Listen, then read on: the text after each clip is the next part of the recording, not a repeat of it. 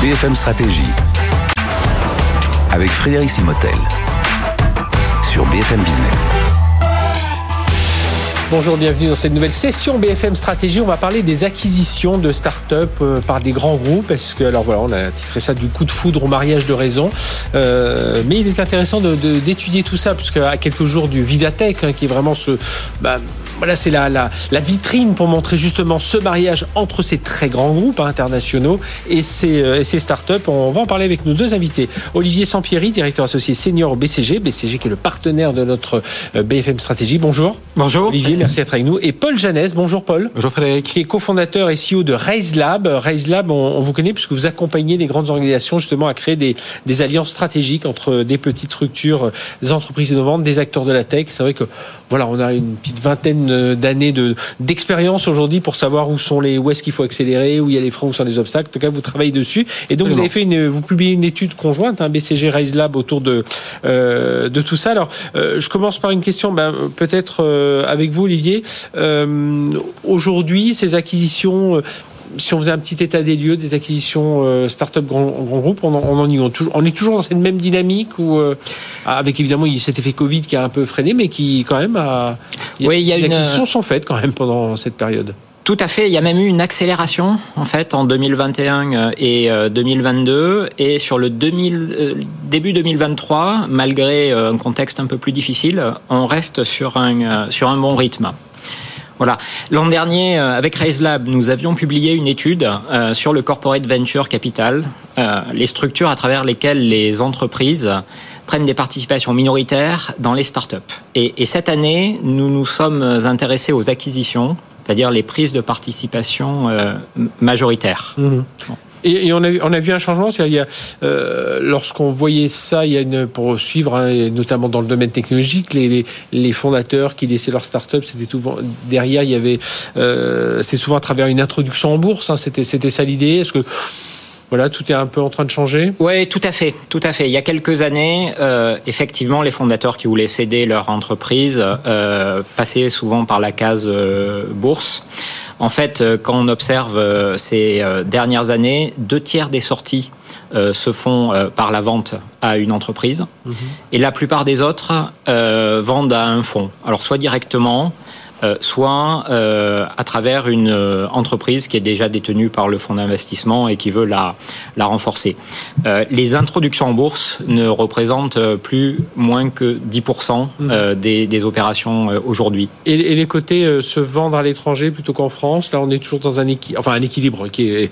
on est toujours dans les mêmes chiffres en tout cas. Ouais, c'est pas un équilibre. Tout à fait, c'est même plutôt en, en, en augmentation puisqu'il y a, il y a 5 ans, les, les acquisitions par des entreprises étrangères représentent à peu près un tiers. Euh, sur 2020, 2000 22, on est plutôt sur la moitié. Mhm. Et alors aujourd'hui, je sais qu'aux États-Unis, on reproche souvent aux grandes entreprises quand elles rachètent, notamment les, les, grands Américains de la tech, quand ils rachètent des technologies, c'est souvent pour étouffer un peu, euh, un peu une concurrence euh, en, en devenir, enfin pour garder quand même mhm. les, les, cerveaux là-dedans, mais pour euh, ne pas se faire dépasser sur certains points technologiques. Là, on est où? C'est création de valeur? C'est synergie? C'est qu'est-ce que vous voyez Oui, il y a eu quelques études aux US sur ces acquisitions euh, prédatrices, euh, notamment de GAFAM qui rachèteraient des acteurs pour qu'ils ne leur fassent pas de. À tel point que la réglementation, enfin, les autorités réglementaires se sont penchées hein, là-dessus, hein, tout à faire échouer des, rachats. Hein. Euh, tout à fait. Et en France aussi, la question s'est posée. Les analyses qui ont été menées montrent qu'en fait, ça peut éventuellement exister, mais c'est extrêmement rare. Fondamentalement, quand une entreprise rachète une, une, une start-up, c'est pour trois grands objectifs stratégiques. Mmh. D'abord, euh, renforcer son, son cœur de métier. Euh, en acquérant des nouveaux talents, des technologies, euh, elles veulent accélérer l'innovation sur euh, leurs leur produits. C'est par exemple le cas lorsqu'une compagnie pharmaceutique va racheter une biotech. Mhm. Le, le, le, deuxième objectif, ça peut être de se développer sur des activités adjacentes à leur cœur de, de, de métier. En, allant développer des, domaines euh, prometteurs. C'est le cas lorsque, par exemple, une banque rachète une fintech euh, qui est spécialisée dans les titres restaurants. Et enfin, il y a quelques cas euh, de rachat dans des domaines d'activité très différents de ce que fait l'entreprise. Alors ça a pu exister à à l'époque héroïque où des grands groupes se laissaient séduire par euh, euh, des, des, objets très, très, très brillants. Aujourd'hui, on observe ça euh, beaucoup, beaucoup moins. Mhm. Et, puis, et puis, juste en, deux mots, après, qu'est-ce qu'elles deviennent ces startups une fois qu'elles sont rachetées C'est soit elles poursuivent de façon autonome, on l'a vu, hein, ça, ça continue par certains, soit se, il y a un rapprochement un peu ciblé, voilà, on, elles profitent un peu de la structure du, grand compte, ou alors il y a un module d'intégration complète. Là, la tendance, c'est quoi aujourd'hui? Oui, tout à fait. Oh, Aujourd'hui, en France, ce qu'on observe pas mal, c'est quand même des modèles où la start-up euh, conserve une large autonomie. Elle euh, bénéficie des ressources de l'entreprise, notamment financières, pour poursuivre sa croissance, mhm. mais euh, l'entreprise préfère ne pas trop s'immiscer dans la gestion pour éviter de casser la dynamique. Ils verront tout ça. Paul Janès de, de Raise Lab, si on se place de, l'autre côté du, miroir, on s'imagine bon, les, les, les start-up, justement, elles se revendent euh, bah, pour se développer plus vite, pour bénéficier de, certaines structures. C'est ça l'idée? Bah, En fait, on constate deux, euh, euh, deux enjeux principaux. Le premier, il est commercial. Euh, c'est vraiment euh, grâce à ce nouveau partenaire, euh, je vais pouvoir utiliser sa base de clients, ses réseaux de distribution, sa puissance marketing, son image aussi, voilà. Son image, sa présence à l'international. Et donc il y a vraiment cet enjeu croissance du mhm. chiffre d'affaires. Et on constate que deux ans après un deal, une entreprise qui a été rachetée fait à peu près 38% de chiffre d'affaires en plus qu'une ah entreprise qui ne l'aurait pas été à, à, niveau comparable. Donc une croissance commerciale et puis surtout aussi on vient chercher bah, des moyens pour pouvoir soutenir cette croissance.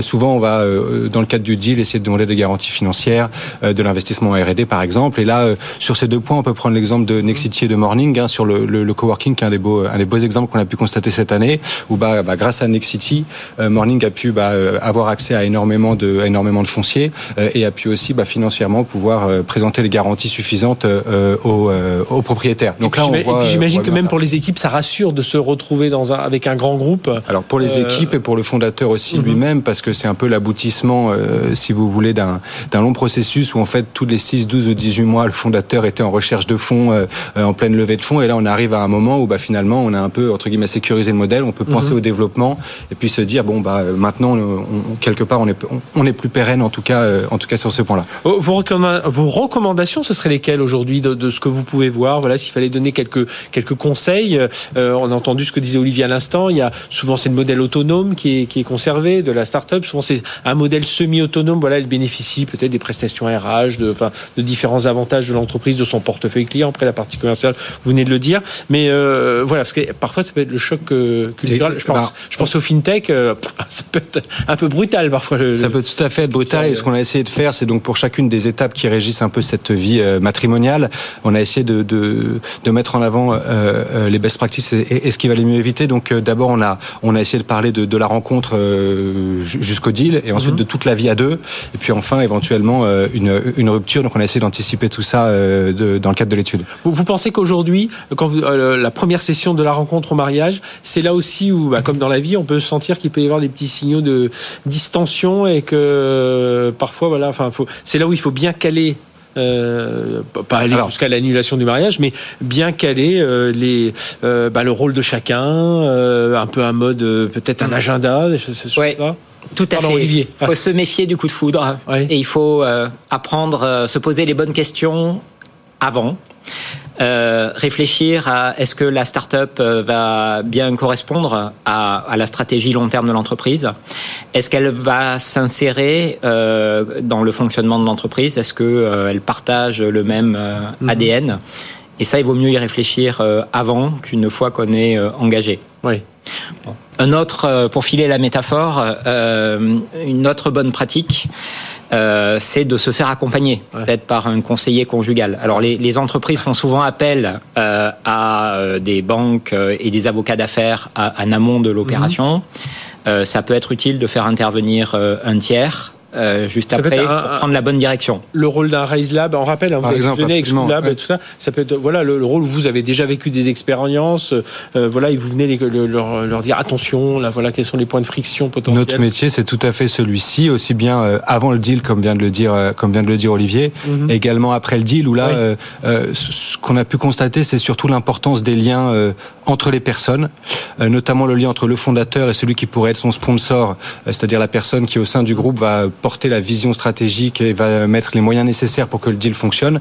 Et là, une des recommandations, c'est que cette personne-là, ce sponsor, est, est, le lien le plus haut placé possible ah euh, au sein de la grande entreprise. Donc le lien entre le fondateur et son sponsor, le lien entre les équipes de la start-up et les équipes du groupe qui seront concernées par euh, par la vie future. Ils mettent le bon degré d'autonomie, on en a parlé, les bons process, pas trop lourds, mais euh, mais quand même suffisants. Donc il y a y a y a ça. Et puis, identifier, j'imagine ceux qui sont un peu les chevilles ouvrières, hein, un peu ceux qui font ceux qui sont dans l'esprit, enfin qui font tourner. Tout à fait. Et ça également dans le cadre du board, parce que euh, il va y avoir un enjeu de suivre cette relation et de s'assurer que bah, la raison pour laquelle on a fait le deal à l'origine tient toujours dans le temps.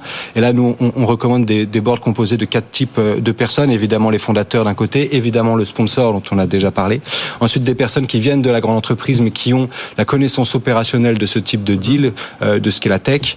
et enfin, si possible, y adjoindre des, des experts indépendants qui vont jouer un rôle de tiers de confiance et de facilitateur dans cette relation. Et il faut faire preuve d'agilité parce que c'est ce qu'on voit, c'est ce qu'on voit souvent d'entre ces, ces, startups qui ont l'habitude de, de, bouger assez vite. Alors, je trouve que les grands groupes quand même commencent à même au sein de, même si c'est un grand groupe, alors ils ont quelques process, mais euh, est-ce que là aussi il faut se dire tiens, là on a démarré, euh, les interactions se font comme ça, on a démarré ce board, mais euh, on, on, se on, se revoit dans six mois, dans un an, et, et on se repose la question est-ce qu'on continue à fonctionner comme ça, quitte à modifier un peu Il, faut s'attendre à ce que les choses bougent dans le temps. Hein.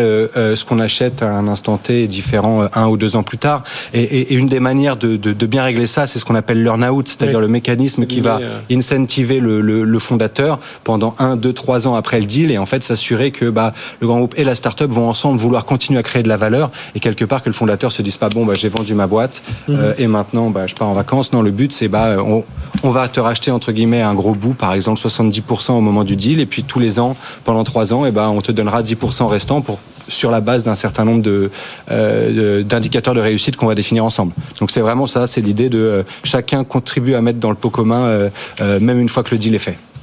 Très bien. Eh bien, merci, messieurs, de nous avoir expliqué tout ça. Puis je pense qu'aujourd'hui, on a suffisamment de, euh, de recul. Hein, et, puis, euh, je pense qu'il sera intéressant de cette, étude. Donc, je rappelle, hein, c'est une étude euh, commune entre le Raise Lab et le BCG, que, bah, à l'occasion de Vivatech, hein, qui est vraiment ce rendez-vous des, des, grandes entreprises et des startups, voilà, pour bien comprendre un peu euh, quand il y a une acquisition, euh, ce qu'il faut faire avant, les conseils pendant, les conseils après. Il y a beaucoup de choses hein, sur l'humain, sur les transferts de technologie, sur, vous l'avez dit, la partie commerciale.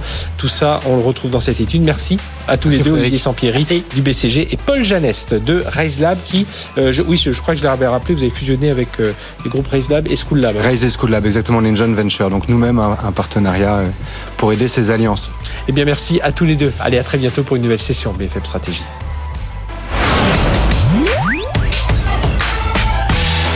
BFM Stratégie sur BFM Business.